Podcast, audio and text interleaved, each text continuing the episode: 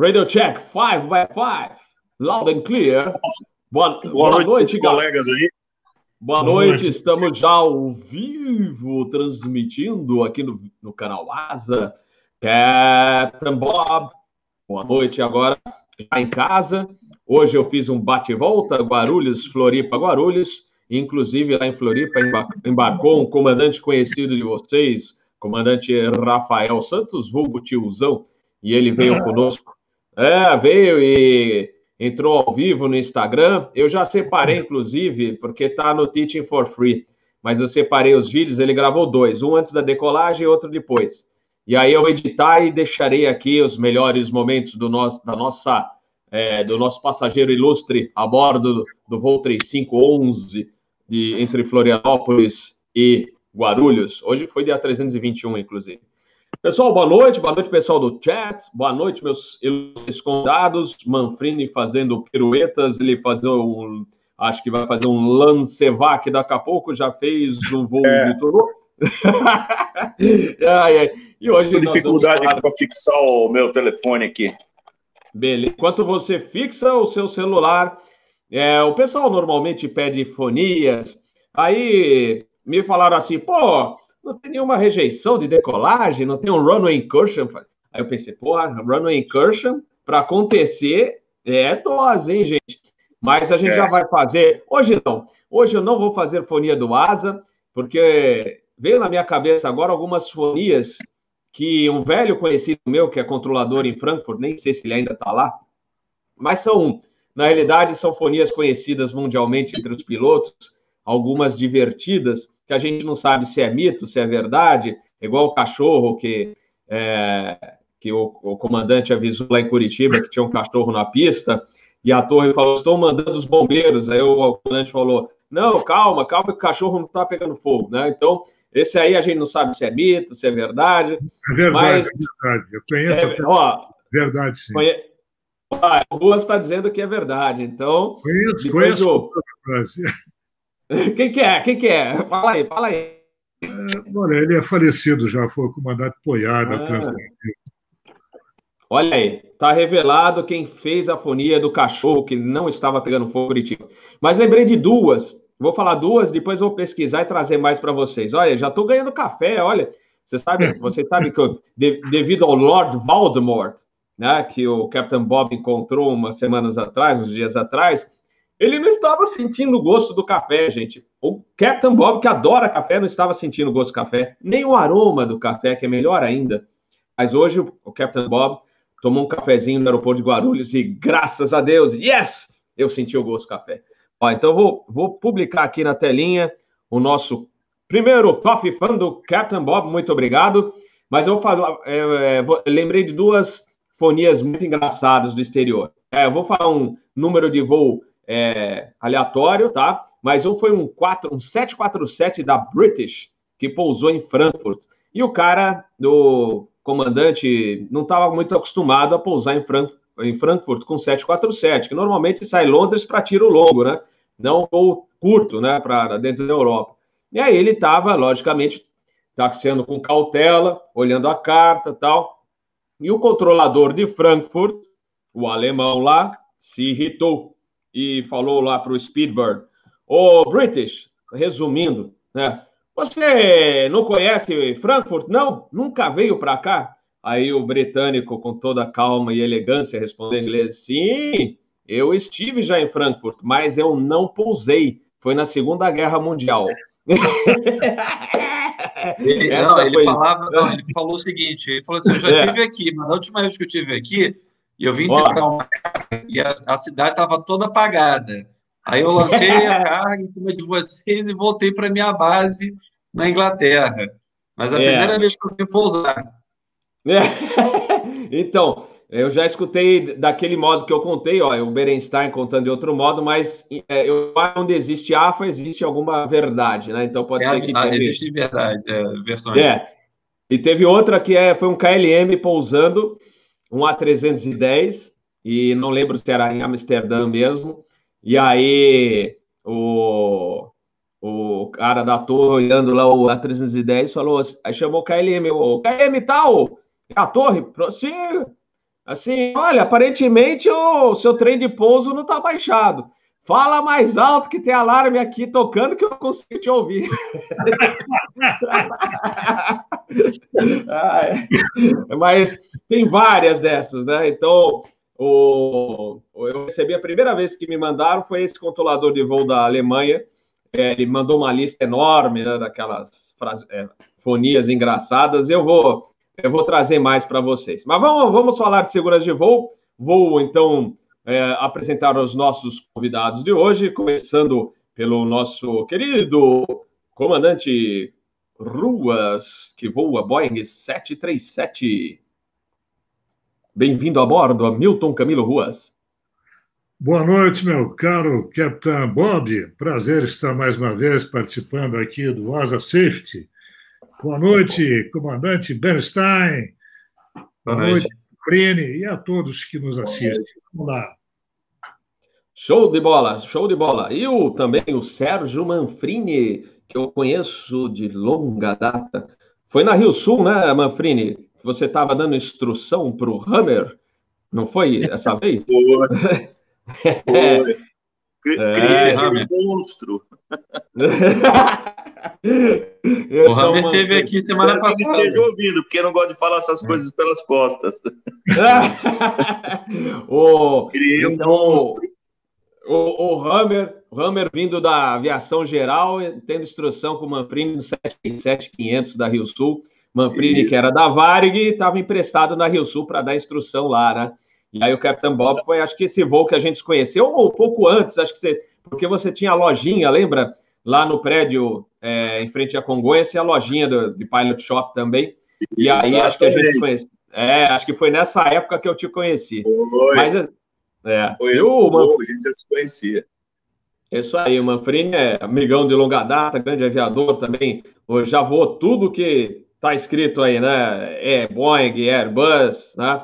E se Deus é, quiser, estará conosco e... novamente, né, Manfrini? Sim, eu tive, eu tive a chance de voar os dois competidores aí, o Boeing e o, e o Airbus. E fico acompanhando os colegas aí nessa rixa sem fim o Boeing é melhor, o Airbus é melhor. Eu costumo dizer assim, ó, para com isso, vocês estão comparando laranja com banana. Para com isso já. Pronto. E resolve o negócio. Ai, ai. Mas é legal, legal, Mafrini, a gente... É, aliás, a gente precisa marcar um, você também entrar, você, o Ruas, todo mundo aí, também não dá aqueles cafezinhos, que, como a gente teve na segunda-feira, para contar os causos, né? Que a gente tem tantos causos na nossa história. E aí, antes de mais nada, Sérgio Bop, você, hein? Que coisa! Sérgio Bop, para quem não conhece, é o prefeito da usina de Itaipu. Olha, ele deve estar tá rindo agora, ele, daqui a pouco ele manda um, um, um chat aqui, só no KKK, né? Mas o Sérgio Bop dizendo que eu me levei um mala hoje para entre Florianópolis e Guarulhos. Que maldade a sua, não é mala, não. É o tiozão, gente boa. Mas vamos que vamos. Foi tá até legal. Depois eu, como eu falei, eu vou editar e colocar os melhores momentos do nosso bate-papo lá a bordo. Uh, Manfrini, Manfrini Ruas, bem-vindo a bordo. Agora eu tenho que melhorar o meu inglês, porque eu vou chamar o Eduardo Berenstein, que além de comandante de 20, também representa agora a LACACO Antibes, a National Transportation Safety Board, NTSB de United States of America. Bem-vindo a bordo, Eduardo Berenstein. Boa noite, boa noite a todos, Robert, Sérgio, Ruas, todos que nos assistem. Olha, nossa, o Captain Bob está ganhando um monte de cafezinho. Muito obrigado. Muito agradecido, Captain Bob, pelo Coffee Fund. Aliás, só para lembrar esse termo Coffee Fund, fundo, né, do, do cafezinho do comandante, quem criou isso foi o Captain Jeff Nielsen, que voa na Delta Airlines e tem um podcast maravilhoso, que é o Airline Pilot Guy, o APG, né? E, aliás, ele já deu entrevista aqui no episódio número 10. Só que, infelizmente, naquela época eu não coloquei legenda. É, um dia eu vou ter essa paciência e vou colocar a legenda nessa entrevista, mas o Jeff é que criou o Coffee Fund, né? Então, inclusive tem uma musiquinha, acho que eu vou adotar também. Eu só não sei se eu vou colocar o Peter Beyond para cantar a música, mas porque ele já sabe fazer a apresentação do canal, fez uma apresentação do, durante o Asa News fabulosa. Aí, o Peter, que tal? Vamos lançar também a musiquinha do Coffee Fun do Captain Bob? Então vamos lá, vamos lá. Mas vamos iniciar então o nosso bate-papo. É bastante interessante. A gente lembra até daquele 737, que não é Max, é 7378, né? Ou alguma coisa parecida com Max, mas é do passado, hein, gente? É um problema também nos velhos clássicos e jurássicos, né? Sacanagem, né? É o Breguinha. Lembra do Breguinha? 737-200. Por que Brega e o 737-300 era, era chique, né? Porque naquela época, quando tinha o 300, né, que foi lançado, tinha uma novela que era Brega e Chique. Aí resolveram apelidar o Breguinha, aliás, o 737-200 de Breguinha, e o mais novo, mais classudo, era o Chique, que era o 737-300.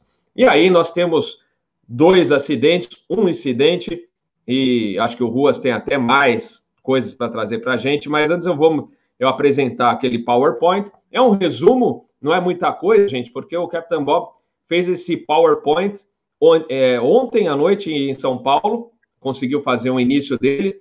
Hoje, enquanto minha esposa fazia compras no supermercado, Amor Emil, boa noite, se você estiver assistindo, eu fiquei no lá no carro fazendo mais slides PowerPoint. E quando cheguei em casa, eu terminei. Então, vocês viram que o Captain Bob estava com a vida meio tumultuada hoje, mas eu, vou, eu fiz aqui um, um breve resumo dos acontecimentos. Eu vou colocar no ar para vocês.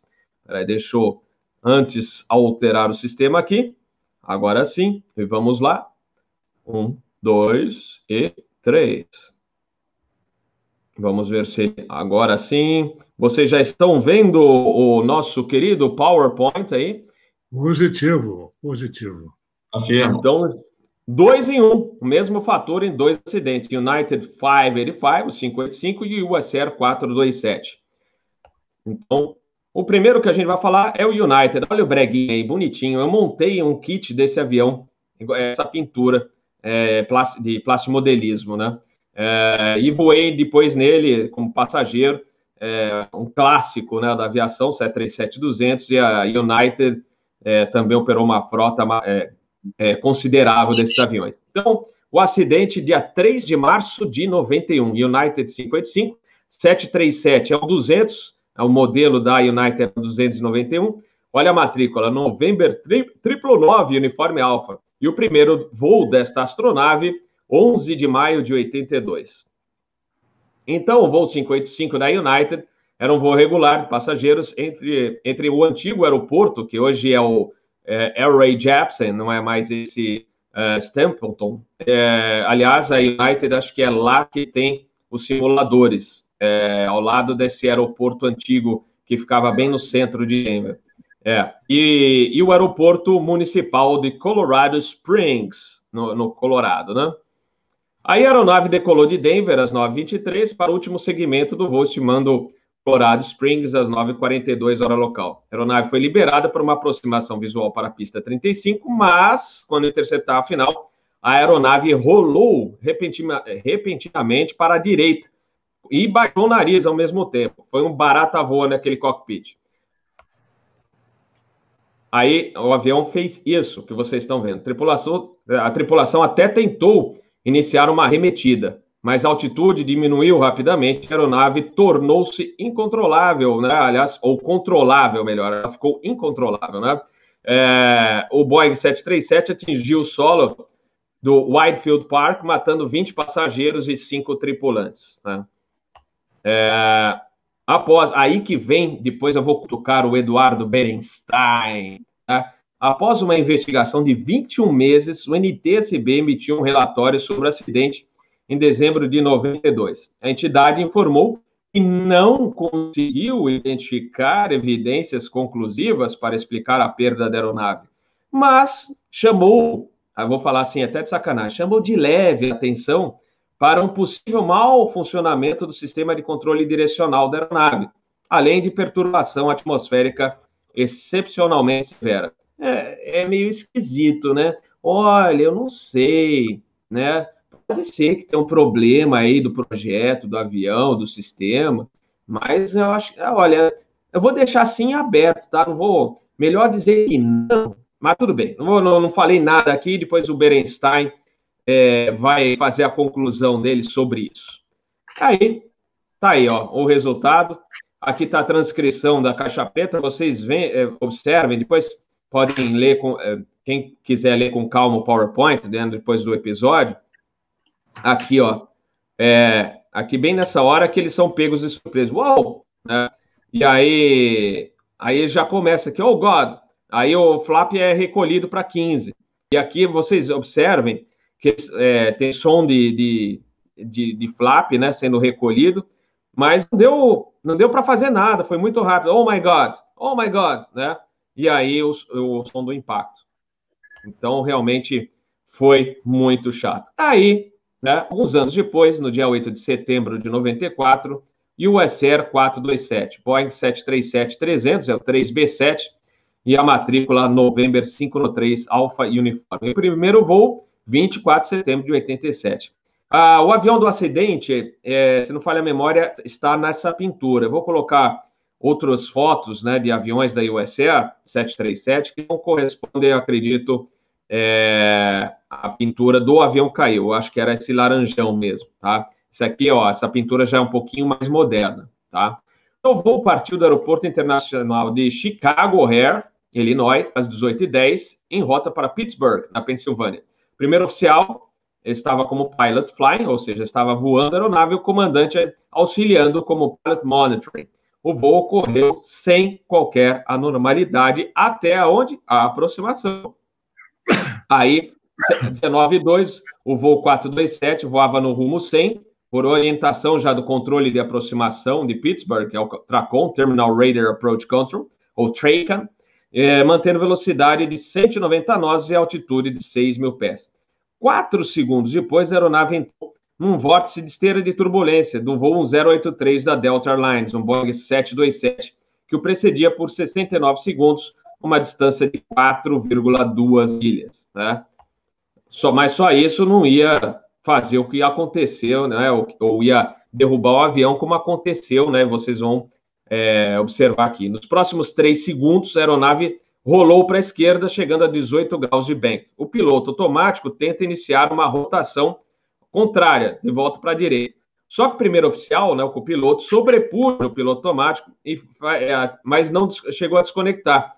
E ele incrementou o comando para a direita, tá?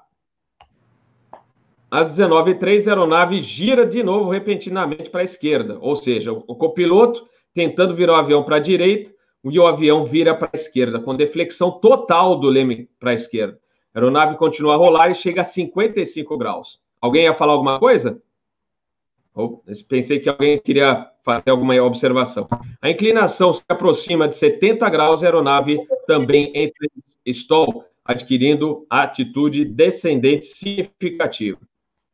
Aí, ele, aí tem uma, inclusive o pessoal do controle de aproximação ficou meio chocado, porque o comandante fala, ele fala 427 emergency, né? Ele vai falar que está em emergência.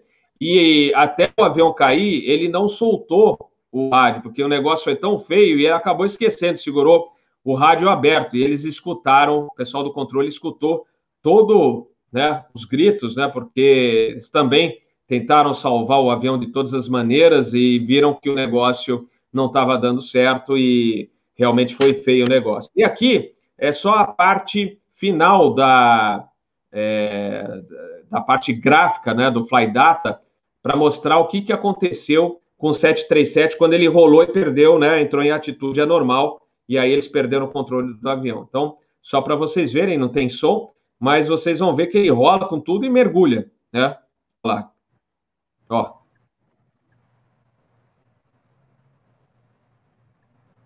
já é. Olha que coisa horrível. Então ele entrou, dizem que estava mais ou menos 300 milhas por hora, 260 nós, uma coisa assim.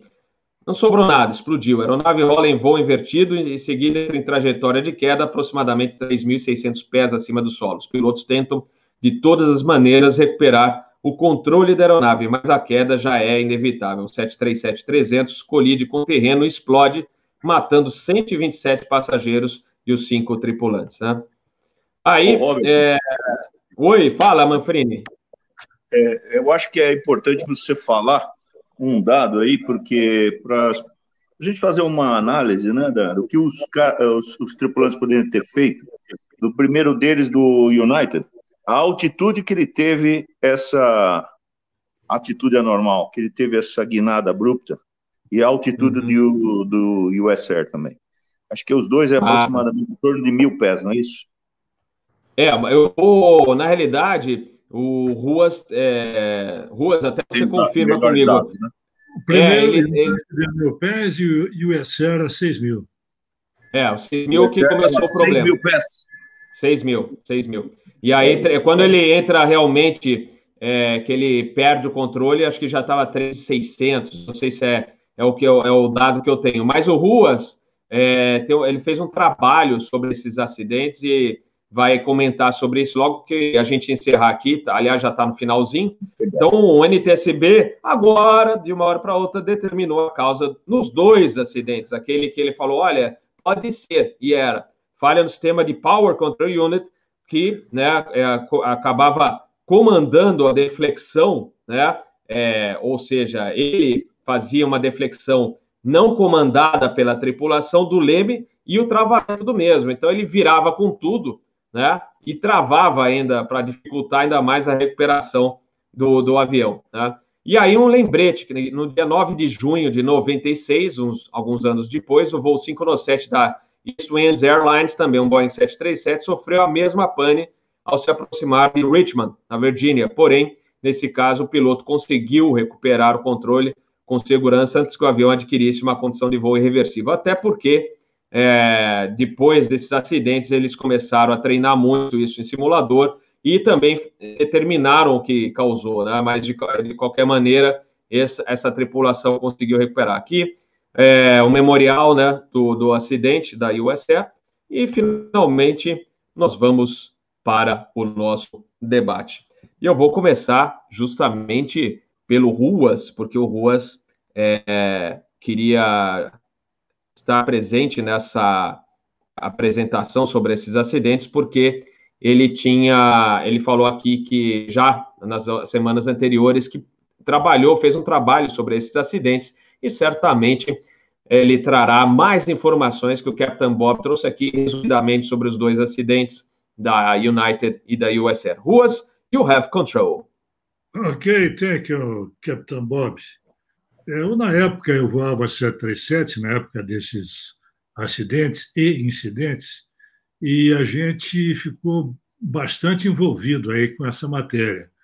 Tivemos, inclusive, na Transbrasil, três incidentes, um deles comigo, e o que levou a gente, inclusive, a fazer um boletim especial para os nossos pilotos, mas era um tiro no escuro, porque a gente não sabia realmente o que, que se tratava chegou-se a cogitar uma pane de Rudder Trim, que o Rudder Trim, na época, ele era de um formato é, simples, é, tipo, você poderia acionar, inclusive, com o pé.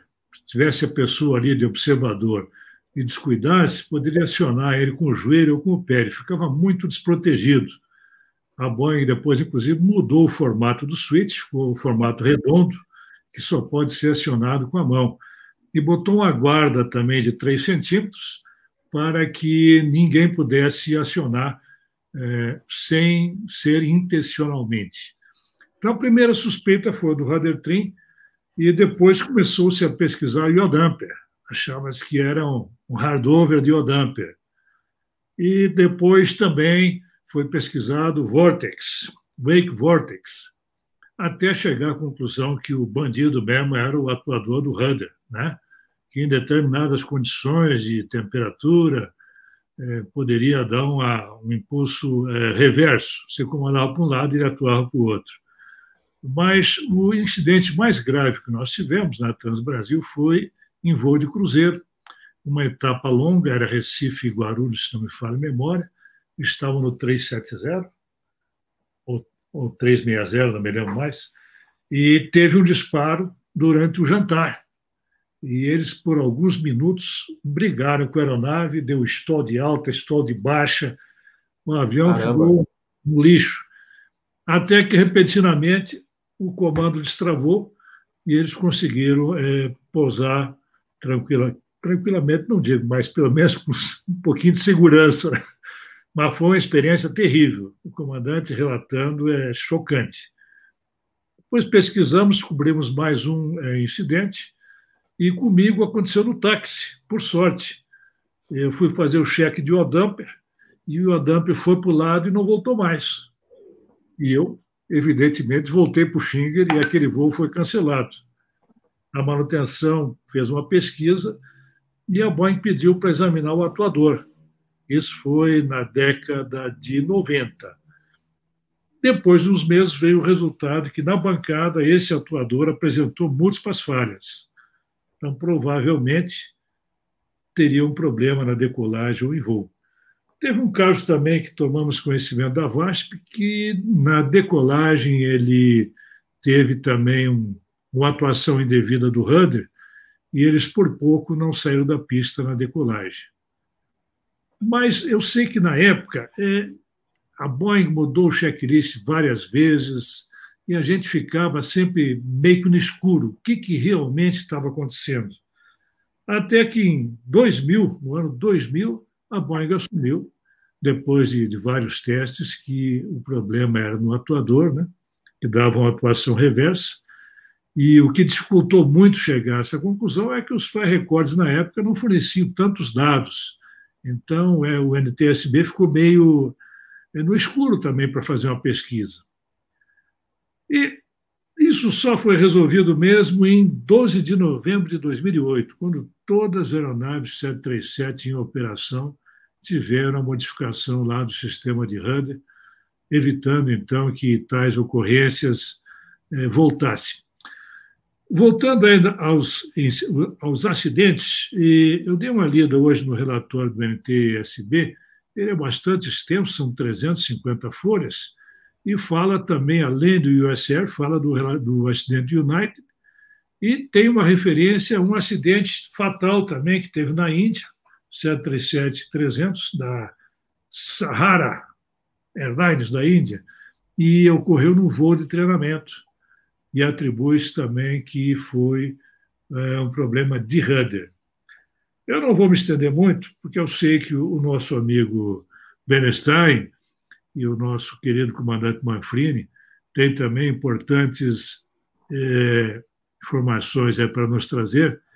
E eu só me recordo que foi uma época bastante traumática. Você voar uma aeronave que a gente sabia que tinha um problema ninguém sabia qual era, e a gente fazia é, mil e um checklists, boletins, tentando minimizar. Um dia era para o Rudder Trim, aí vinha o, um checklist da Boeing para o Iodamper, e sei que foi uma época bastante é, que se voava com bem apreensivo né, tipo de, de, de aeronave. Mas depois, com o tempo, chegou-se. Eu tive, inclusive, um episódio, eu estava fazendo simulador de voo na, na, na, Boeing, e na época eu era o responsável técnico pelo 737 da, da Transbrasil. E eu pedi para ter uma reunião, então, com o pessoal da Boeing, lá de Flight Controls, para ver se a gente chegava a alguma conclusão. Levei o material que a gente tinha feito para os nossos pilotos e debati lá durante mais de uma hora com o pessoal da Boeing e fiquei sabendo de algumas coisas, mas eu notei que tinha coisas lá que eles não queriam falar. Hum. Depois, com o tempo, eu descobri por quê. Né? Realmente, o sistema tinha um problema grave.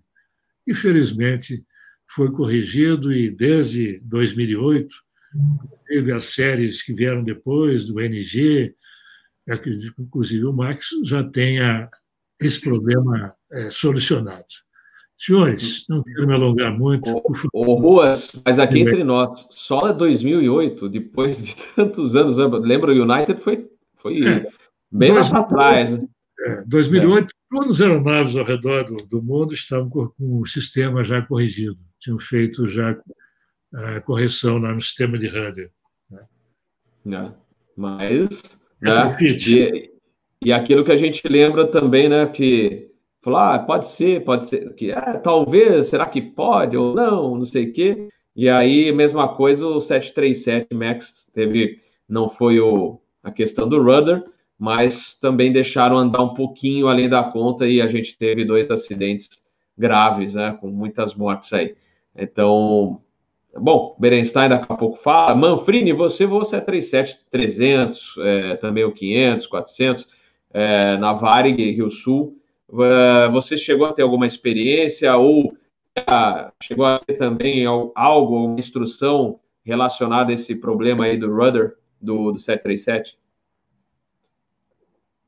É, que eu me lembre, eu mesmo nunca tive nenhum problema, graças a Deus, assim como a maioria dos meus colegas.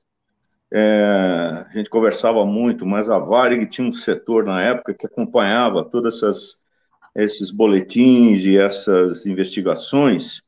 E logo em seguida eu me lembro que entrou no, no, no QRH, né, do 737, que por, por coincidência ainda tem aqui comigo. Olha aí.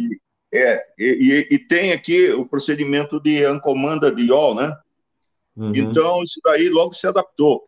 Mas, coincidência, eu estava é, em Denver, logo depois desse acidente, fazendo um treinamento lá no próprio 737, no simulador da United mesmo, que naquela época os simuladores aqui do Brasil não, ainda não tinham level D, né? Então, a gente uhum. ia para lá só para fazer o voo local. Até então a gente fazia o voo local no avião. É, você deve lembrar disso aí. A gente saía com cinco, seis pilotos dentro do 737, do 727, do DC-10, e ficava o dia inteiro fazendo touch and go em Campinas, em... É, era momentos de alegria, é, entusiasmo e loucura entre os entusiastas da aviação. Exatamente. E felicidade para o dia também, né? O dia ficava, ficava numa alegria. Bom, é. então, eles mandaram a gente para lá. Acho que eu fui uma das primeiras turmas a não fazer o local do 737. Fomos para lá. E se algum de vocês aí, provavelmente o Berenstein, que está mais em contato lá, o Ruas também deve conhecer, sem dúvida, o centro de treinamento da, da United lá, lá no aeroporto uhum. antigo, uhum. lá no, no Colorado. É, é, fantástico. Então, o ambiente é, é, é muito bom. Você é, conversa com os pilotos, você participa da, da vida deles lá, porque é, tem uma série de circulares publicadas no setor onde a gente passava a respeito de incidentes, acidentes, ocorrências, né? Então é um ambiente muito saudável, eles trocam muitas informações. A ALPA, né, que é a Associação dos Pilotos de Linha Aérea, mantém o pessoal informado, é, as unions deles, os sindicatos também, né? Então é um movimento forte no sentido de divulgação dessas dessas PANs, dessas uh, investigações. E, no entanto, a gente, é, o que eu gostaria de falar, porque tem muitos uh, pilotos novos aí que não tem ideia, porque naquela época era muito mais difícil da gente saber das investigações, dos resultados delas, por causa do próprio sistema, que a gente não tinha a divulgação da mídia, a facilidade de reconstruir um, um perfil de voo como a gente tem hoje, os programas, né? Então demoravam para chegar as informações. A gente assistia, eu me lembro que nessa época eu gostava de assistir muito a CNN e tinha um especialista que eu nem me lembro o nome dele que, da, que dava orientação para eles nessas, uh, nesses acidentes. Então era, eram as opiniões mais rápidas e mais atualizadas que a gente recebia era através desses desses. Ih, caiu. caiu Manfrini. Não, é, não foi o avião dele lá, mas caiu. mas daqui a pouco ele está de volta. É, vamos, vamos aguardar um pouco. O pessoal comentando, não seria o caso até de, de groundear depois do, de, do segundo acidente, né? É, eu acho que é, é, era um ponto para se groundear, por isso que depois eu vou cutucar o Berenstein, né, que é no NTSB, para ver o que ele deve ter, logicamente, alguma explicação. Mas daqui a pouco o Manfrini está de volta. Vou passar então para o Berenstein. Berenstein, vamos lá, agora você vai ter que defender a causa. Só, só responder algumas pessoas aqui, porque eu não sei o que está acontecendo com o YouTube, que ele, ele não está tá dando follow-up do chat, a gente não consegue responder. Me desculpe, a atitude é normal. Aí. Volta para aí. Ah, vamos lá, Manfrini. Então, e, e, e aí, é, desculpa, eu estou cortando ele?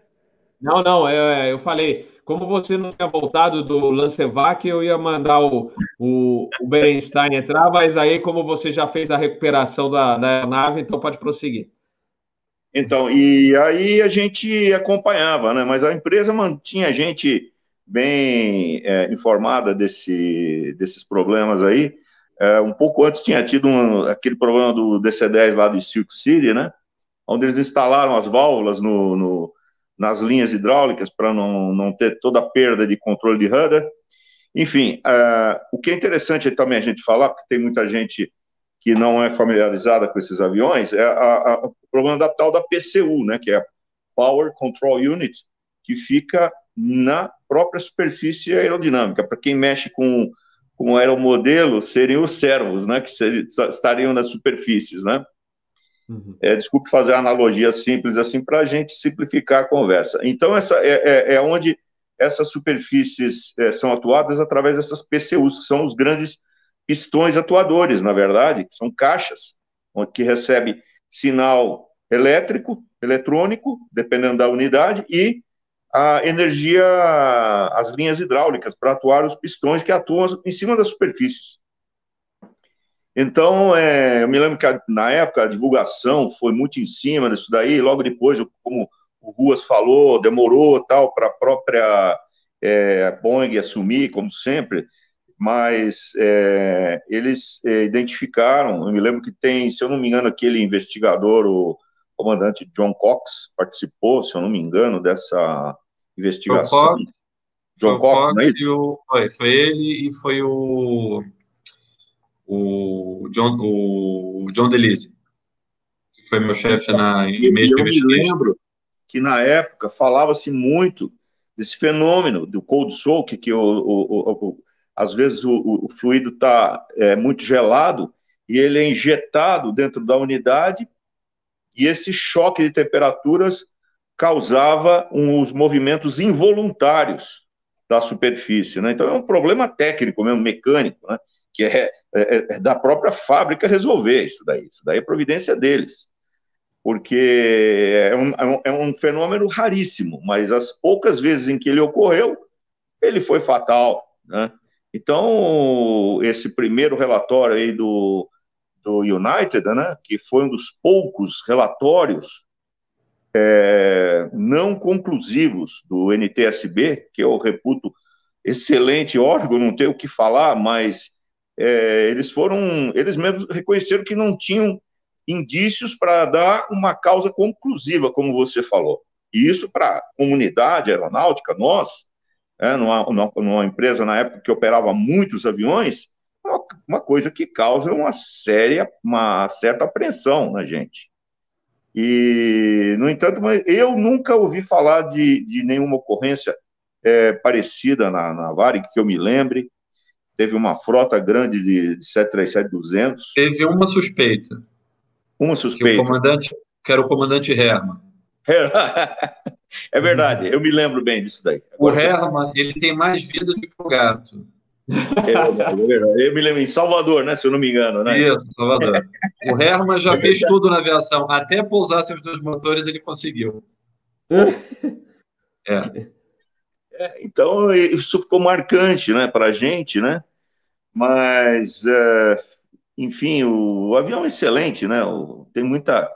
Agora, teve, teve esses problemas, né, infelizmente, e a gente acompanhava, né? Acompanha agora, como estamos acompanhando, é muito interessante fazer um flashback desses acidentes. A cultura aeronáutica de segurança está muito mais é, propagada hoje, é mais facilmente é, divulgada hoje do que era antigamente. Os meios facilitaram muito. Os pilotos que estão ingressando hoje, que se interessam nessa área, têm um farto material para estudo, né? É, foi episódio, foi muito triste. Eu estava lá, como eu te falei, lá no, no Colorado. Quem já foi para lá é, sabe que são aeroportos muito elevados, em torno de 7, 8 mil pés. As uh, Rocky Mountains rochosas estão próximos estão próximas deles. Então, o que se falava muito nessa época era do, do, da, da, do rotor né, de, de vento, uhum. causado por, por, pela proximidade das montanhas, mas a gente é, não acreditava muito nisso, né? Porque é um fenômeno perigoso, realmente, mas eles têm curta duração né? e deixam outros rastros, né? Enfim, tudo ali levava a crer que realmente era algum problema estranho. E aí, como o Ruas falou, foram assumir depois de anos e anos e anos. É isso aí, foi essa minha experiência na época aí com o 737, com, essas, com, essas, com esses acidentes. Muito bom, Manfrini, muito bom. É, trazendo informações é, interessantes. O Ruas, você, o Berenstein já vai também é, trazer outras informações importantes. E como você falou, Manfrini, é interessante para essa juventude, para os novos pilotos, graças à internet, entre outros meios, é, esse pessoal consegue aprender bem antes e ter acesso a essas informações que são super importantes através dos canais de, de aviação. Muito legal. Berenstein, you have control. Então, vamos lá. Antes de começar a falar que eu já eu tomei cerveja já por conta do Herman, contando as histórias dele. e aí me pagaram uma cerveja, até foi no TSB, porque os caras não acreditavam. Falou, não, teve um caso, aconteceu isso, teve, então. E foi aquele também do travamento de rudder. Os caras falaram assim, nossa, esse cara já passou de tudo com o 737, né? Mas, é voltando ao nosso, o nosso assunto, é, infelizmente o chat aqui no, no YouTube travou, então dá, se tá. alguém estiver escrevendo, não está aparecendo. É, é estranho. Então, é, é, um caso que se repetiu é, várias vezes. É, o que é interessante é que isso entra no escopo de, de SRM, de Safety é, é, Risk Management, que você vê que os casos começam, eles começam a, a se agrupar é, em, em espaços, eu vou dizer, curtos de tempo, né? Porque você tem o primeiro em 91, o segundo em 94, o terceiro é, em 96, tendo alguns outros casos intercalados, como os que não houveram é, confirmação de que tenha sido, mas que grande suspeito de ter sido a, a mesma falha. Você teve um COP em 92, o Sahara Airlines em 94, Continental em 94, de, sendo que o Sahara foi em 8 de março de 94 e o Continental 11 de abril de 94. Depois você teve um Metrojet em 99, você teve um Silk Air em 97, mas esse realmente caiu. É, então, o que acontece? A primeira coisa que chamou a atenção era que os acidentes estavam começando a se tornar recentes. Então, isso mostra que é uma fadiga, é, era alguma coisa de fadiga de alguma parte da aeronave estava causando isso, porque é, tudo que a gente tinha para trás a gente não, não tinha é, é, dados de, de ter acontecido, então mais provável de que algo estava sendo fadigado com o tempo e que estava levando esses acidentes. A investigação do primeiro acidente, é, infelizmente, a gente não conseguiu os dados suficientes para determinar que foi 91 com o United, o 858, depois o segundo com o USE 427, e o incidente do Eastern Wing, que foi o, o voo 517, que eles conseguiram é, desfazer a, a, a, situação que eles estavam, eles conseguiram recuperar, eles conseguiram domar o avião, que eu acho que a melhor palavra é domar o avião, né, porque o avião fica invoável, eles conseguiram domar o avião, a, a, a situação se desfez e eles conseguiram pousar em segurança. É, infelizmente, os que não estão nos ouvindo, um 737, um avião de 600 mil peças, hoje muito mais, porque muito mais coisas foram é, adicionadas ao avião. Então, você, para pensar em investigação, você tem que checar mais ou menos, é, não vou dizer tudo isso, porque você vai é, mais ou menos naquilo que você sabe que é o maior problema que causou esse acidente, que é o, a parte de flight controls. Mesmo assim, você está falando aí de 100 mil peças e você tem que descobrir o que está acontecendo com essas peças de, é, é, dessa, dessa situação está se recorrendo o tempo todo. Então, a gente tem os laboratórios do TSB, a gente usou tudo que estava disponível na época para tentar descobrir o que está acontecendo, e o FAA também, o FAA também tem um, núcleo de segurança de voo dentro do FAA, e eles têm também laboratórios de teste de equipamentos, de, é, é de crash lab, etc. Mas o FAA é o responsável por dizer esse avião pode ou não pode voar, mas o TSB pode aconselhar. Eu acho que não é uma boa esse avião voar, ou acho que esse avião ainda pode ter uma segunda chance. É, como o, a, a, primeira coisa que surgiu é, na investigação foi que se fosse uma falha de, de alguma coisa que estivesse sendo é, é, está falhando com o excesso de uso, é, foi ordenado de que é, os aviões dessas frotas fossem todos examinados procurando por fadigas ou por é, desgaste de peças. Então, quando você olha esse quebra-cabeça, você vai para borracha, você vai para é, partes que são trocadas por unconditioned. Unconditioned é aquelas partes que você troca, se a condição da peça estiver boa, ela pode continuar voando. Se ela não estiver boa, ela tem que ser trocada. Então, essas partes são geralmente por fadigas primeiras que a gente vai checar, porque é, se é por uma questão de condição, às vezes o mecânico ou o engenheiro que analisou aquela condição não analisou tão bem e deixou uma peça que já estava próxima de falha continuar voando. É, então, quando fizemos todos esses testes, nada foi achado é, a respeito de, de fadiga ou, ou é, falha de, de, de, peças. Então, a gente começou a pensar em erro de projeto, tipo, alguma coisa no projeto está errado. É, isso não veio primeiro por causa de todos os anos que o 737 voou anteriormente e não teve é, nenhum tipo de acidente próximo a esse. É, a gente começou a investigação, então, por erro de projeto, começamos a analisar uma porção de coisas que, que mandam, é, que controlam o, o, o, avião. Acabou que a gente achou é, várias coisas que podiam ser melhoradas, mas não era a causa da falha. Acho que a Boeing até se deu bem nessa, porque ganhou uma bela de uma, de uma consultoria externa é, para a parte de engenharia deles, mas infelizmente com perda de vidas.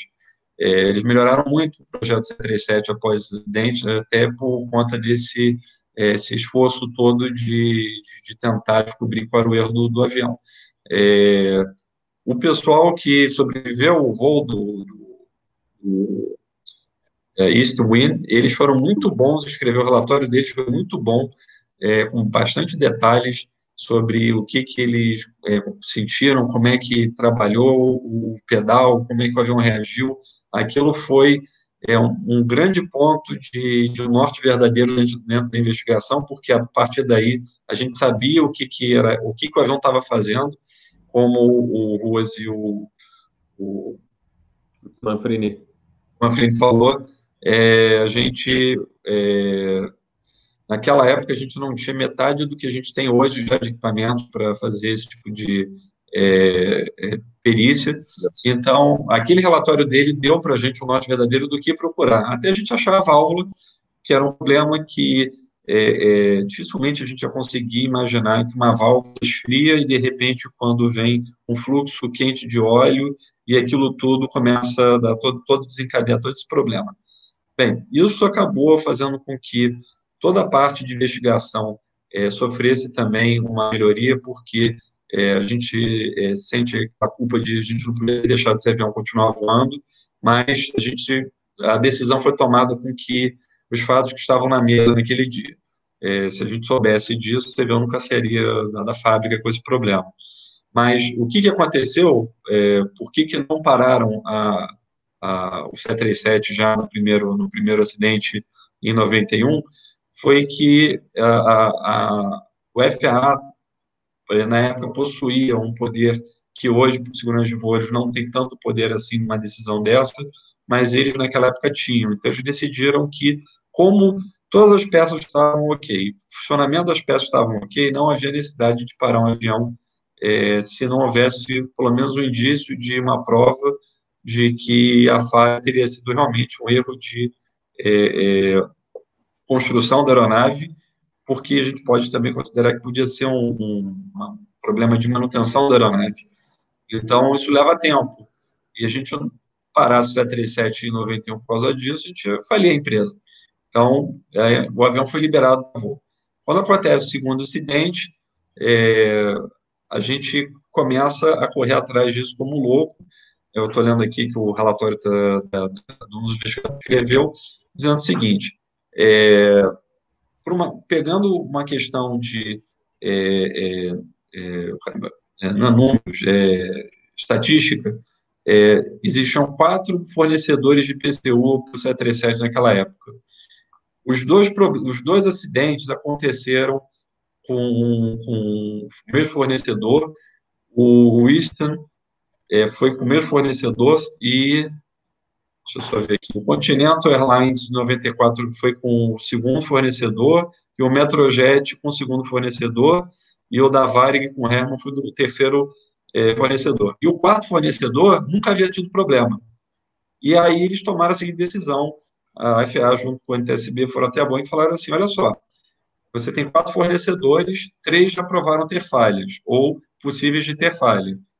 Faz uma substituição de todos os PCUs pelo quarto, é, é o quarto fabricante, que você vai resolver, pelo menos você consegue manter a ordem do FAA da sua aeronavegabilidade desse avião. E aí, a Boeing chamou esse fornecedor, que, claro, não tinha nenhuma condição de fabricar tanta PCU para tanto avião no mundo, o 737 até hoje é um dos aviões mais voados no mundo, e naquela época era muito mais. E aí ele fez o, o quarto fornecedor, fez um acordo com o primeiro fornecedor de é, licenciar a fabricação dos mesmos moldes e, e mesmo é, especificações do que ele. E o cara aceitou porque ele ia ganhar dinheiro e ia estar produzindo mesmo assim. Então, os, o primeiro e o quarto fornecedores fabricaram peças o suficiente para substituir todos os aviões. E o NTSB com a FAA falou assim, bem, sendo assim, eu acredito que o, o problema vai estar resolvido. Infelizmente, o Sahara não chegou a tempo de ter a troca, é, o Continental também não, mas não gerou, é, não, não, foi, não foi gerado acidente.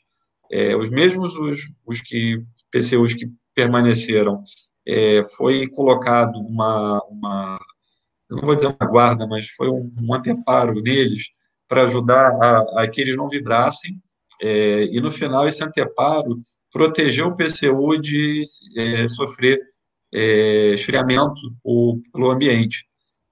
E aí, com isso, esse, mais acidentes foram é, é, evitados. O que acontece, é, depois, muito tempo, anos depois, eles pegaram várias empenagens de 737, de aviões que já estavam não estavam mais voando, e botaram eles para teste com gelo. E começaram a ver que, com o tempo, o leme do 737 tem a tendência de enrugar. Se você vê em 737 bem velho, você já começa a notar que a, aquela, aquela chapa de metal, ela começa a fazer, a fazer isso. Pra, e isso não é uma questão de segurança, porque a aerodinâmica ainda está ok, mas todos os 737 que tiveram esse, essa movimentação, isso por estatística nunca foi confirmado com certeza, é, tinha uma tendência maior de deixar ar gelado passar para a PCU e assim é, mantendo ela mais resfriada, fazendo com que fosse mais propício esse incidente acontecer. A gente conseguiu dos lemes que a gente colocou em teste, foram, deixa eu ver o número aqui, 23 lemes, é, 57 PCUs, e a gente conseguiu fazer cinco defeitos iguais acontecerem. Então, mesmo sabendo que isso pode acontecer, é, a gente tentando fazer isso acontecer de novo, a gente só conseguiu cinco vezes. Então, é, é, é aquele é teorema de Reason, né? Infelizmente, naquele dia, naquela situação, naquele voo, aconteceu aquele esfriamento, aquela, aquele é, choque térmico, e esse acidente aconteceu. Robert? Beleza, Berenstein. Show de informações. Vou deixar com o Ruas também comentar contigo. O Ruas gostaria de comentar com o Berenstein dessa última parte aqui do episódio, que ele trouxe as informações do, do NTSB? Olha, depois do, do Berenstein, é difícil você comentar alguma coisa, porque ele aborda é, nos mínimos detalhes, né, como bom é, participante do NTSB. O, o que dificultava muito na época era justamente o Fly Record, que não fornecia muitos dados, e eu acredito que não só para os, para os pilotos, mas a ausência da internet também dificultava tudo. Hoje, no dia seguinte, no mesmo dia, a informação já corre o mundo. Né? Então, às vezes, alguém tem uma ideia lá do outro lado do planeta e ela chega instantaneamente. Naquela época, demorava um pouco os próprios é, incidentes que tiveram ao redor do mundo, provavelmente muitos deles só chegaram ao conhecimento da, da Boeing, do NTSB, do FA, já há muito tempo depois. Poderia, poderiam ser informações bastante úteis. Então, tinha uma dificuldade bastante grande dos órgãos carregados, aí, FA e NTSB, de gerenciar essas informações e tanto que no primeiro acidente o NTSB não conseguiu chegar a, a conclusão praticamente nenhuma, ficou causa indeterminada. Mas hoje a coisa já é um pouquinho mais célere, né? E os órgãos também dispõem de mais equipamentos de pesquisa, a coisa ficou bastante moderna, ficou na velocidade da internet, digamos assim. Mas foi uma época bastante triste aí, né? E o que nós temos a comentar é que em todos os episódios não deu para a tripulação fazer absolutamente nada. Absolutamente. Ah, é, o avião fica completamente invoável. É, você não tem o que fazer. Com o flap 1 e 190 nós, que foi o caso do USR, você não tem controle de aileron para contrariar o, o rudder. Não tem. Tanto que depois acrescentaram até um, eles chamam aqui de crossover speed, de 10 nós em cima das velocidades de flap, para tentar minimizar esse problema. Exatamente, eu me lembro disso aí. Tivesse algum problema na aproximação. Mas, mesmo com esses 10 nós a mais, com a velocidade baixa, seria muito difícil você, e principalmente a baixa altura, você controlar a aeronave. O caso que nós tivemos lá na Transbrasil só não foi trágico porque foi em nível de cruzeiro. Eles tiveram uma variação, depois a gente, acho que de 4 mil pés para cima para baixo, foi um horror. Stall de alta, stall de baixa, até que milagrosamente a pane sumiu e eles conseguiram reassumir o voo normal. A baixa altura, isso seria fatal, com certeza não daria para controlar. Então, o que eu tenho a acrescentar é que não seria possível para nenhuma dessas tripulações que, infelizmente, faleceram nos acidentes, controlar a aeronave. Seria impossível. Mesmo porque o comando que você estava eh, dando para contrariar era reverso. O avião estava girando para a esquerda, você tentava controlar pelo rudder para a direita, mas, na realidade, o, o, o leme atuaria para a esquerda né, em função dessa pane de, de, de atuador aí, pela diferença de temperatura. Se não me engano, quem contribuiu bastante para descobrir essa falha térmica foi o pessoal da USAF, né? Eles já tinham alguns incidentes nos voos polares lá. De... Eles, eles começaram a identificar muitos problemas nos aviões em trânsito naquela base do Alasca. Do Alasca, e, né? Do Alasca. E aí eles começaram, a, muita gente não sabe, mas a Força Aérea Americana já operou muito 737. É, é, não, vamos botar assim, não é, é, por contratos, eles contratavam empresas que forneciam, como Dry eles forneciam os aviões e eles voavam. E o 737 começou a ter problemas, porque eles faziam muito voo do Alasca para uma outra base em Washington, que é aquele estado que vai ser o último estado para a fronteira do Canadá e, e, eles nunca muito informaram porque havia esse voo, mas a gente sabe mais ou menos que era para levar armamento. Eles levavam mísseis, eh, munição, etc e tal, para levar para a base. E aí eles começaram, os pilotos começaram a dizer, olha, o avião chega uma hora que, de repente, o avião faz uma curva para um lado e você não entende o que está acontecendo. É, é, a gente não, não sabe o que está acontecendo, o avião fica meio maluco. E eles já começaram a mandar naquela época para Boeing, porque eles faziam um voo que era o extremo, porque estava nevando lá no Alasca e estavam pousando em Washington com temperatura de 20 e poucos graus. E o avião estava toda hora sobre essa variação de, de temperatura. E com isso eles foram talvez os primeiros a notar esse problema, só que é, eles, é, o relatório que eles fizeram acabou sendo tratado pelo Pentágono e a gente nunca pôde ler exatamente o que estava escrito nele. Perfeito, Berenstein. É, o que eu também gostaria de chamar a atenção, não é a primeira vez, e isso a gente sempre procura lembrar aqui aos colegas, que sempre que observarem algo de anormal, que façam um bom relatório no livro de manutenção. Não, não fiquem naquele de boca a boca, olha, tem uma coisa estranha aí, mas fica de olho, né? Isso aí não, não é confiável, não é bom para a segurança de voo. Então, é o velho lembrete. É, também a gente não sabe, nesses casos mais antigos, se de repente alguma tripulação já tinha notado algo esquisito e não reportou. ou não avisou a manutenção, olha, tá com uma algo estranho, alguma a gente sentiu isso, tal. Então é sempre bom não só reportar, mas reportar de maneira bem é, explicada no, no, livro. Não é falar, tá, tá estranho, não vale. Tá? Então, quando fizerem, estou falando isso, inclusive, especialmente para os novos pilotos que estão fazendo curso de piloto, que estão, vão chegar na linha aérea. Então, que quando vocês estiverem voando, sejam responsáveis e façam bons relatórios para manutenção. Assim, a manutenção consegue trabalhar e, de repente, tirar o avião, inclusive, da rota para pesquisar melhor a, é, é, a falha que você está reportando. Manfrini, gostaria também de comentar mais alguma coisa, não só sobre os acidentes 737, mas também nesse quesito aí dos reportes do, do por parte Sim. dos pilotos. Uhum. É, eu, eu tinha um grande amigo, tem vários amigos da manutenção, né?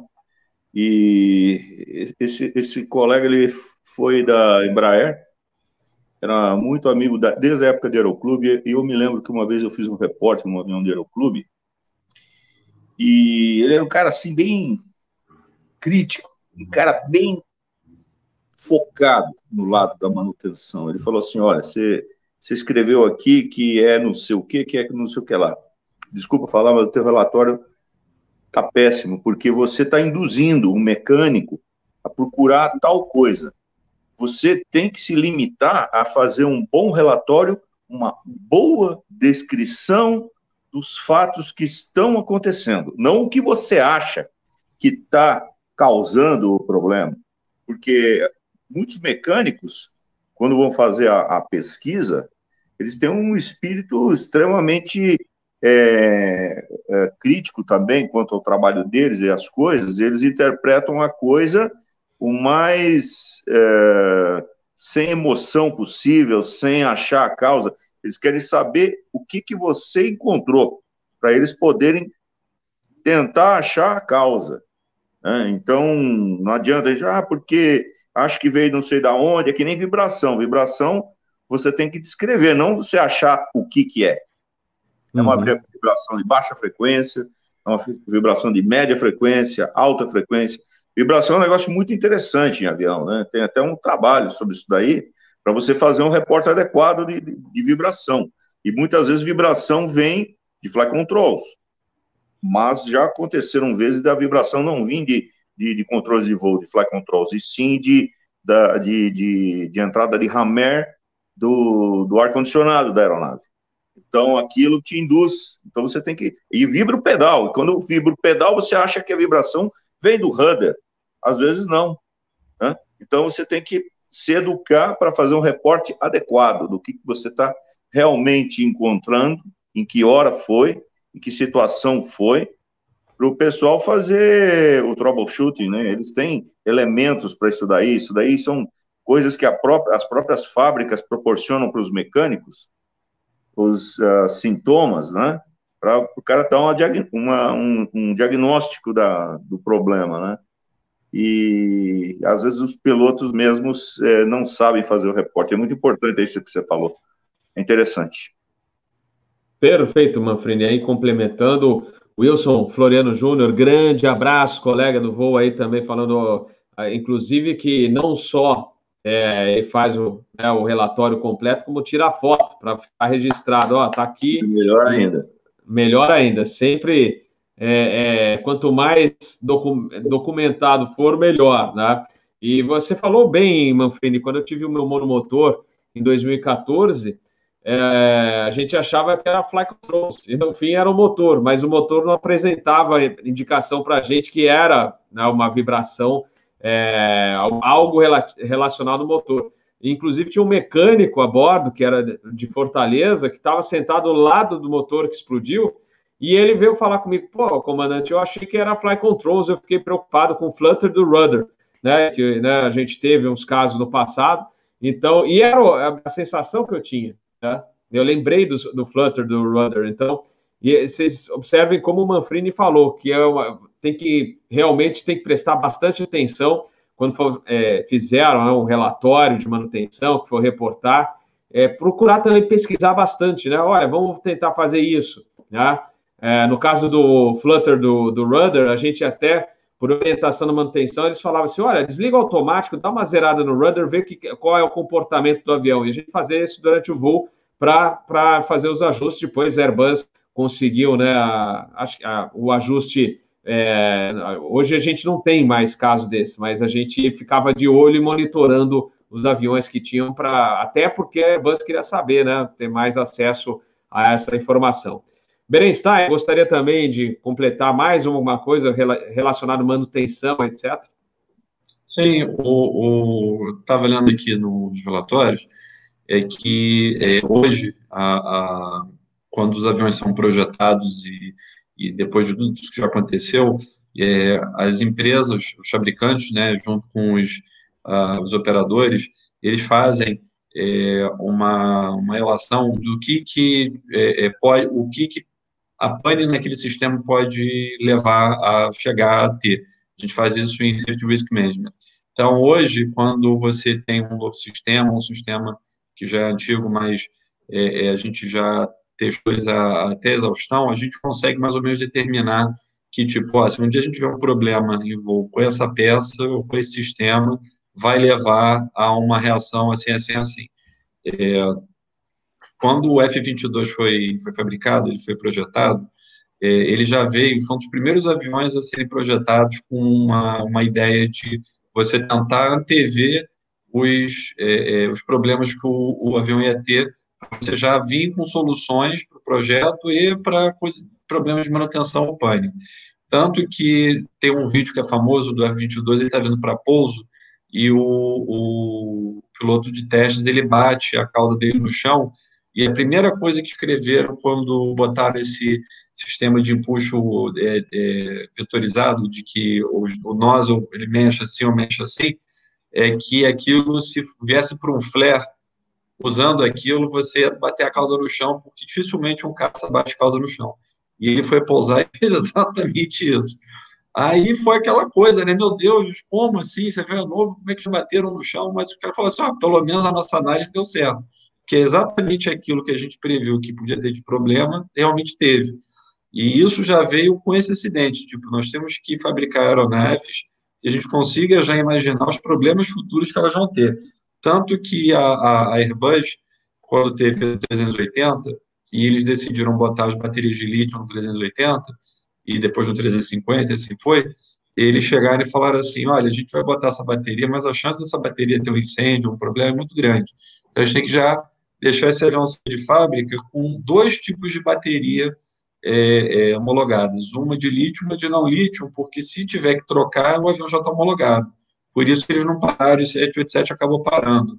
Porque eles anteveram essa, essa, é, essa possibilidade, que é uma coisa que foi lançado no núcleo de Safety Construction do, do NTSB com a FAA.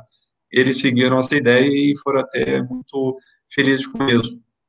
Então, hoje, é, vários aviões que estão sendo projetados, no caso, o novo da, da Mitsubishi, eles, os japoneses estão botando isso em teste também, tanto que já Teve dois sistemas que já fizeram algumas modificações, já antevendo que aquilo ia dar um problema e que poderia levar um, a um acidente ou um incidente grave. É, mas manutenção é, hoje é a ponta de segurança de tudo aquilo que a gente tem na aviação, porque o avião ele tem um milhão de problemas que pode acontecer e a gente precisa é, é ter certeza que os sistemas estão aeronavegabilidades antes de alçar voo. Robert. Perfeito, Berenstein. Bom, eu vou iniciar já a rodada final aqui do nosso episódio de hoje, apesar que a gente pode, como sempre, falar a noite inteira, trazer exemplos. É, então, vou já buscar as considerações finais dos nossos convidados de hoje. Mas antes dessas considerações finais, eu vou fazer algumas perguntas não relacionadas a, a esses acidentes, é, principalmente para o Ruas e para o Berenstein, que são é, uma, o Berenstein já sabe que é como é que como é que está a atual situação do 87 na, nas inspeções, mas ele vou deixar para o final. O Ruas, é, é, na realidade, é uma dúvida que é, a gente comentou esses dias, não sei se você lembra, Ruas, daquela colisão do 737-300 da VASP com o Tango Eco Eco da Transbrasil em Guarulhos, que o Tango Eco Eco estava alinhado na Oscar para decolar da 27 direita e o VASP, por engano, pousou na 27 direita e colidiram. A, a, dúvida que eu tenho, porque eu me lembro dessa época, eu, eu acompanhava praticamente, eu tava, estava todos os dias no aeroporto de Guarulhos, é que teve um passageiro ferido. Não foi da Transbrasil? Ele, é, porque eu li num, num, site que teriam sido passageiros da VASP, mas que eu me lembro de cabeça, ele tinha rasgado a fuselagem do Tango Eco Eco. Como é que ficou? É, como é que foi? É, aproveitando, falando 737, né? Olha, é, esse, esse incidente, eu acho que até podemos falar acidente, um incidente grave, ele tem algumas particularidades. É, a primeira é que, na época, o 737 tinha aquele problema de apagamento do motor na chuva, e o comandante da Transbrasil resolveu fazer uma pesquisa mais demorada no radar e para ver se decolava ou não, porque tinha bastante chuva na, na, na hora. Segundo detalhe, é, que já confundiu muita gente, que você, na aproximação por instrumentos para as pistas 27 de Guarulhos, você avista primeiro a pista da direita. Então, isso aí induziu ele a esse erro. Outra curiosidade é que o comandante da Transbrasil é o mesmo que estava na direita do TAM, que caiu em Congonhas, né, o, o Airbus 320. Então, tinha algumas, algumas coincidências aí, pelo menos estranhas.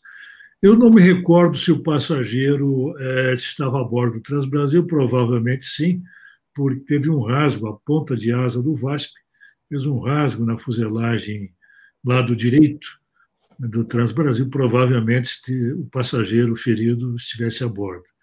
E outra curiosidade que a Boeing veio fazer arrumar essa aeronave, recuperar essa aeronave, ficou ali naqueles hangares de Guarulhos ali da Força Aérea, e eu tive a oportunidade de ir lá acompanhar algumas vezes a, a, a reconstrução praticamente da aeronave, fiquei impressionado com a precisão, com a organização que eles trabalhavam. E me sobrou para mim fazer o flight test depois é, do avião ficar pronto. E o surpreendente é que eu rodei a aeronave, pode 100, 200 pés, tirei as mãos do comando e não tinha tendência nenhuma aeronave. Ou seja, o trabalho foi perfeito. A turma de OG da Boeing realmente é muito boa. Mas não sei se eu respondi a tua pergunta, mas todo, toda história, todo evento na aviação tem as suas curiosidades. E às vezes você, estando lá vivenciando, você consegue contar alguma coisa que talvez a maioria não saiba. Esse caso tinha várias particularidades.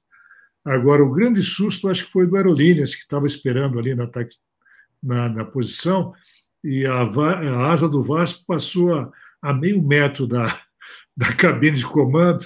Então, quem levou o susto grande mesmo, acho que foi o pessoal do Aerolíneas. Caramba, é, eu não lembrava do Aerolíneas. Eu, eu cheguei a ver os aviões é, de longe, que eles estavam parados né, na, na pista e tal. É, e lembro que o Amorim Filho, que era o, sempre, né, o Manfrini conhece ele também, fazia as reportagens pela Rádio Bandeirantes, ele tinha reportado que um passageiro estava em estado grave e tinha sido, tinha sido encaminhado para o hospital. E, e depois, é isso que eu não lembro, até mandei um WhatsApp para o Amorim Filho, estou aguardando o retorno dele, que ele teria falecido, e que foi aquele justamente onde rasgou a fuselagem que pegou esse passageiro. Mas é, vou aguardar, vou ver se, também se o Amorim tem alguma informação sobre isso aí, porque é, uma, um, um, dos nossos assinantes falou: olha, não machucou ninguém, mas, por exemplo, já no site eu li que foram seis passageiros feridos, né? É, então, realmente pegou e teve um, e nesse site falou: um, um ficou em estado grave. Então, é por isso que eu tenho essa desconfiança que talvez esse passageiro tenha falecido, ou foi alguém do Serra Maiqueco, que foi aquele 737-200 da VASP que decolou, né, iniciou a decolagem por engano da pista de táxi e acabou colidindo num, num barranco, né? não é um barranco, é um, um monte né, de, de terra que tinha na taxiway, é, eu acho que era na Alfa, né? Alfa. Alfa. Na Alfa. É, a Alfa não aí, prosseguia, ela parava ali. É, eu não sei se foi na Brava ou na Alfa, agora fiquei na dúvida, porque naquela época, eu acho, É, eu acho que era Bravo, eu acho que era mais próxima da pista, por isso que ele se enganou, né? É, então eu preciso, eu estou pesquisando. Quem escreveu nos comentários, depois eu respondo. Eu, eu justamente estou fazendo essa pesquisa, até com a Amorim Filho, que foi que noticiou também na época a notícia desse, dessa colisão lá em Guarulhos, e aí para passar direitinho para vocês a informação se o passageiro morreu ou não morreu. Eu acho que era um passageiro da Transbrasa, mas aí depois a gente confirma com vocês. Ruas, vamos lá. Então, obrigado aí pelas informações né, do, do desse acidente. Acho que, se não me falha a memória, foi 89.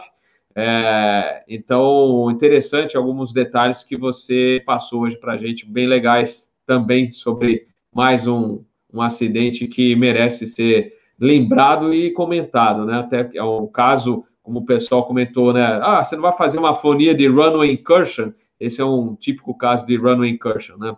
Então, é para vocês verem que é sempre runway incursion é, é uma, algo crítico, pode levar a um acidente, e a gente tem outro caso é, emblemático, que é o acidente de Tenerife, tá? Então, tem muitos casos aí é, que a gente, infelizmente, chegou a um acidente gravíssimo. Né? Ruas, considerações finais para a gente encerrar o nosso episódio. Eu vou passar para o Manfrini e para o Berenstein. Meu caro Capitão Bob, prazer participar mais uma vez, principalmente na companhia de tão ilustres convidados, né? o Berenstein, Manfrini, o nosso próprio anfitrião aí, Capitão Bob. Sempre um prazer participar. Estamos aí. Um grande abraço a todos e também um abraço a todos os assinantes aí do canal Asa. Nós que agradecemos. Manfrini não é do Grupo Sérgio, porque hoje o Sérgio Gonçalves não está conosco, então hoje não temos Grupo Sérgio aqui. Sérgio Manfrini, suas considerações finais. É, foi excelente a troca de informações aí com o Berenstein, com o Ruas, que são bem envolvidos aí, que voaram o avião, o Berenstein com o conhecimento dele do NTSB é muito interessante. Nós fizemos uma avaliação, inclusive, de quanto que nós melhoramos aí na divulgação desses é, acidentes. Fizemos um retrospecto lá dos, dos anos 90 para cá, e quanto se evoluiu nesse, na divulgação disso tudo aí. Facilita muito a divulgação da cultura de segurança aeronáutica entre os, os, os entrantes aí, no, os novos pilotos e os, os que já existem aí no, no, no mercado. E é interessante esse, esse, esse, esse acidente que você falou aí, ambos, né? Do, do, do, da aeronave da VASP que tentou decolar da taxiway que tinha um barranco, e esse acidente aí do, do Transbrasil com o VASP é muito interessante. É, são peculiares do aeroporto, coisas que né, você comentou aí de enxergar primeiro a pista 27 da direita do que a da esquerda. Isso é uma característica marcante do aeroporto, né? Deve fazer parte do briefing dos pilotos que vêm para cá, porque eu mesmo, estando no ponto de espera da 27 direita, um período em que ficou somente procedimento NDB, não sei se vocês se lembram disso, eu estava no 67, e o 67 da United fazendo aproximação cometeu o mesmo erro. Só que ele conseguiu distinguir a tempo, a névoa não estava tão intensa, mas com as marcações de, de, de, NDB são erráticas, então ele ficou no limite da dúvida, e alinhou a primeira pista que ele viu. Né? Hoje eles têm outros modos de evitar isso daí, mas é um risco inerente do aeroporto que deve ser divulgado para todos os aviadores que farão aproximação lá. É uma coisa perigosa lá para o nosso aeroporto, que parece tão inofensivo, né? mas realmente em simulador a gente treina isso daí, é interessante e é uma coisa banal, mas perigosa. É isso aí, muito obrigado aí pela oportunidade de aprender com vocês.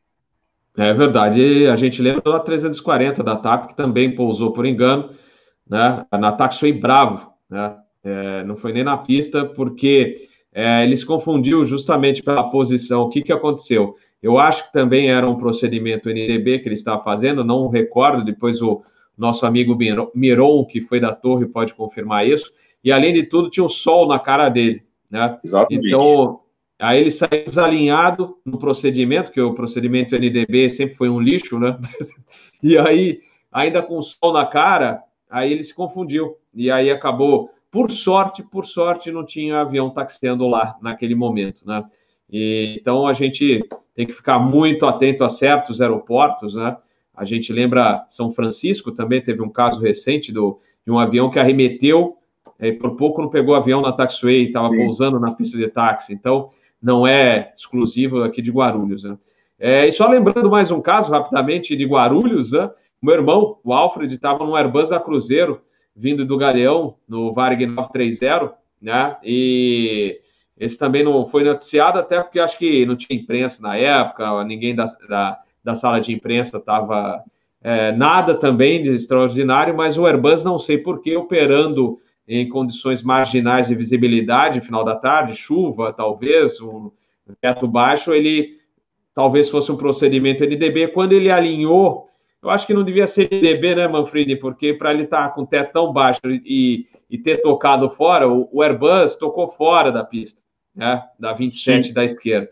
E aí, esse Airbus foi, pegou um monte de balizamento da, da pista, foi para o barro, e no fim o comandante, né, o quem estava operando, conseguiu trazer o avião de volta mas o avião parou lá em, em Guarulhos para trocar tudo, é, todos jogos de, de, rodas, freios, etc. Acabou com, com o Airbus da Cruzeiro lá né, nesse pouso e pousou fora e levou o balizamento junto. Então, são algumas histórias do aeroporto de Guarulhos que a gente vai lembrando. Manfrini, perfeito. O Alexandro lembrou que o passageiro ferido grave era da Transbrasil mesmo, e só falta confirmar se ele faleceu. Eu acho que ele faleceu, gente mas o Amorim, vou ver se o Amorim consegue descobrir isso para a gente, tá bom? Bom, Berenstein, sua vez agora, suas considerações finais e... Falar aqui, 787? É, fala do 787 aí. Então é o seguinte, gente, 787, é, oito aviões foram parados, a, a Boeing não quis dizer é, qual, quem foi, mas a gente sabe que foi a United, um na United, um na Air Canada e... Não, desculpa, um na United, um na, na Singapura e é, seis na América, na, na Air Canadá. Então, esses são os oito aviões que pararam. O que acontece? É, o 787 começou a produção dele em Everest, que é a base da, da, da uma das maiores fábricas da, da Boeing. Só que, pelo que a gente está entendendo, é, fabricar o 787, os outros aviões estavam sendo fabricados lá, não dava muito espaço de manobra no pátio deles de é, produção. Então, é, provavelmente, os, os profundores que foram feitos para esses aviões sofreram algum tipo de é, é queda ou aumento da temperatura ambiente quando estavam sendo transportados para uma autoclave, e isso fez com que é, houvesse uma empenada, desse uma empenada na, na, na, na peça.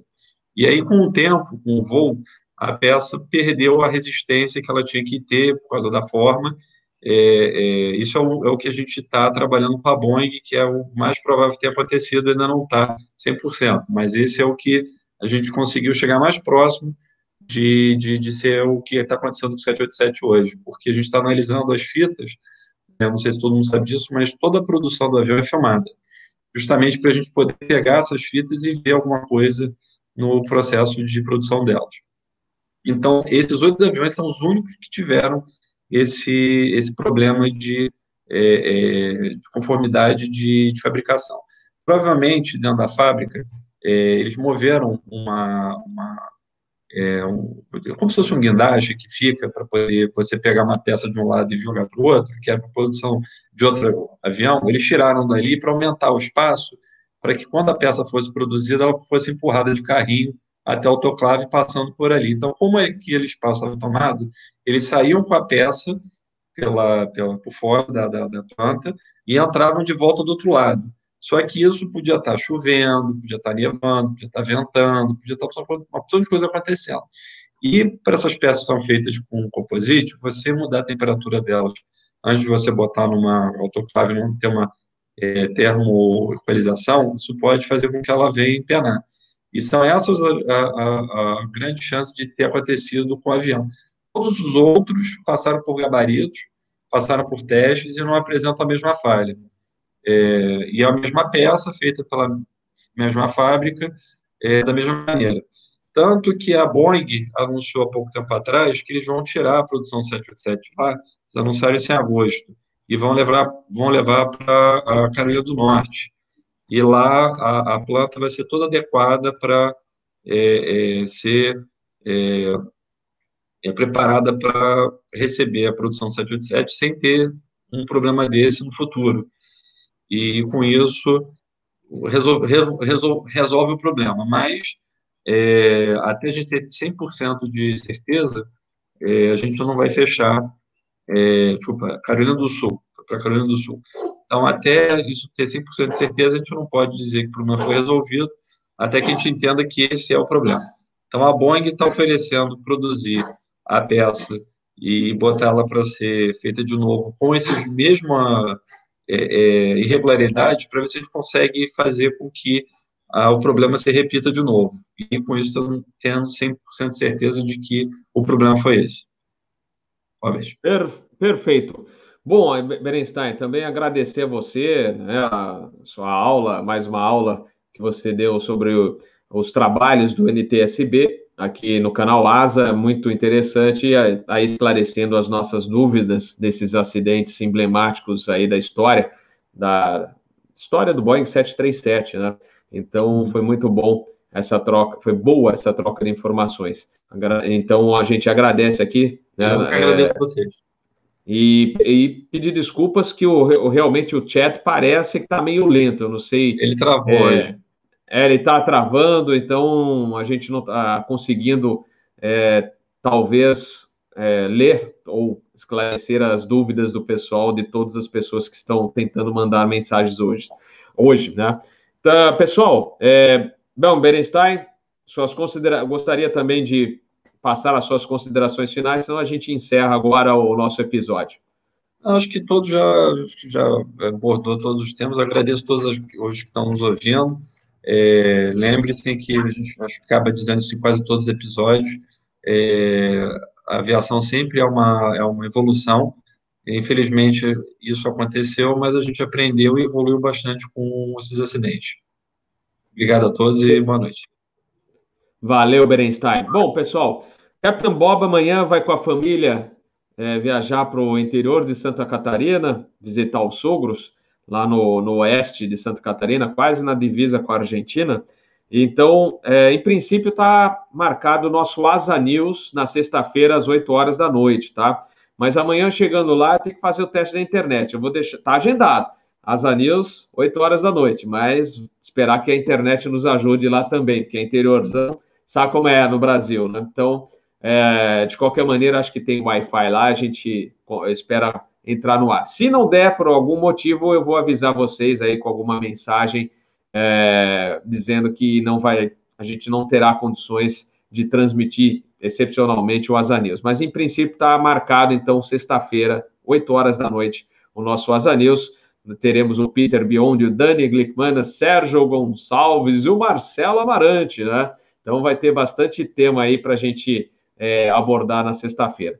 Na semana que vem, depois eu passo a programação. Em princípio, teremos terça o Fly Safe, quarta-feira o Asa Airports, provavelmente falando de São Francisco, porque São Francisco é o aeroporto que foi visitado, inclusive, pela equipe do DCEA para estudar a operação em Guarulhos, a operação segregada e, quem sabe, futuramente, uma operação semelhante ao que temos em São Francisco. Então, é, o Asa Airport deve abordar, eu vou ainda confirmar com o pessoal que eu quero convidar, é, mas em princípio São Francisco é, será o tema, fazendo justamente essa ligação com o aeroporto de Guarulhos com a operação segregada.